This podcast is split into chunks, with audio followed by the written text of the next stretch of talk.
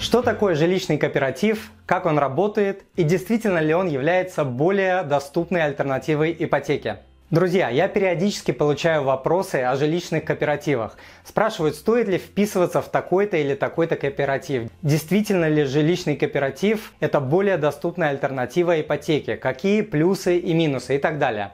Поэтому сегодня я немного расскажу про эти кооперативы. Но в общем, так как признаюсь, не владею вопросом в полной мере. И еще, если вам понравится данный подкаст, то, пожалуйста, подпишитесь на мой канал и оставьте свой отзыв на iTunes или Google подкастах. Спасибо.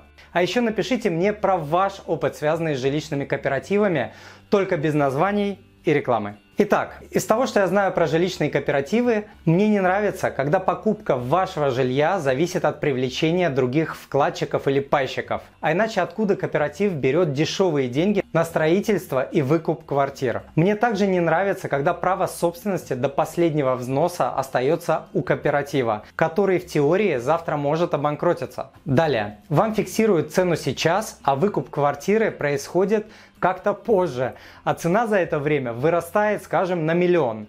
Откуда кооператив берет деньги? За счет новых вкладчиков? Что еще? Кооператив дает деньги под 2, 3, 4, 5, 6 процентов, что существенно ниже рынка. Значит, финансирование точно идет за счет новых вкладчиков. Потому что финансирование на межбанковском рынке стоит в разы дороже, что бы вам ни говорили. Еще мне не нравится, когда эффективная процентная ставка, включая все расходы, вступительный взнос в кооператив, юридическое оформление, ежемесячные комиссии, членские взносы и другие, получается соразмерные ставки по ипотеке. И что произойдет в случае банкротства кооператива? Он будет распродавать свое имущество, чтобы расплатиться по долгам, а в состав имущества входит в том числе и ваше жилье, по которому вы не внесли последний платеж. Что произойдет, когда темпы привлечения новых пайщиков пойдут на убыль. Ведь жилищный кооператив может предоставлять более низкие ставки только когда существует стабильный поток новых пайщиков.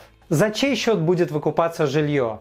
За чей счет пайщики будут получать кредит под 2, 3, 5%? Также, насколько я знаю, при покупке квартиры через кооперативы невозможно получить налоговый вычет, а это до 650 тысяч рублей до полной уплаты последнего паевого взноса.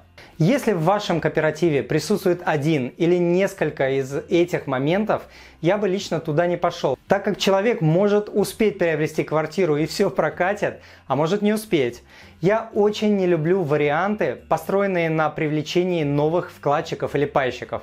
Не люблю зависеть от кого-то. А так как жилье для многих людей это самая крупная инвестиция в их жизни, поэтому рисковать тут нужно очень осторожно. И еще, если вам понравился данный подкаст, то, пожалуйста, подпишитесь на мой канал и оставьте свой отзыв на iTunes или Google подкастах. А еще напишите мне про свой опыт, связанный с жилищными кооперативами, только без названий и рекламы. Спасибо. Смотрите полную версию сегодняшнего подкаста и скачайте полезные материалы по теме по ссылке в описании.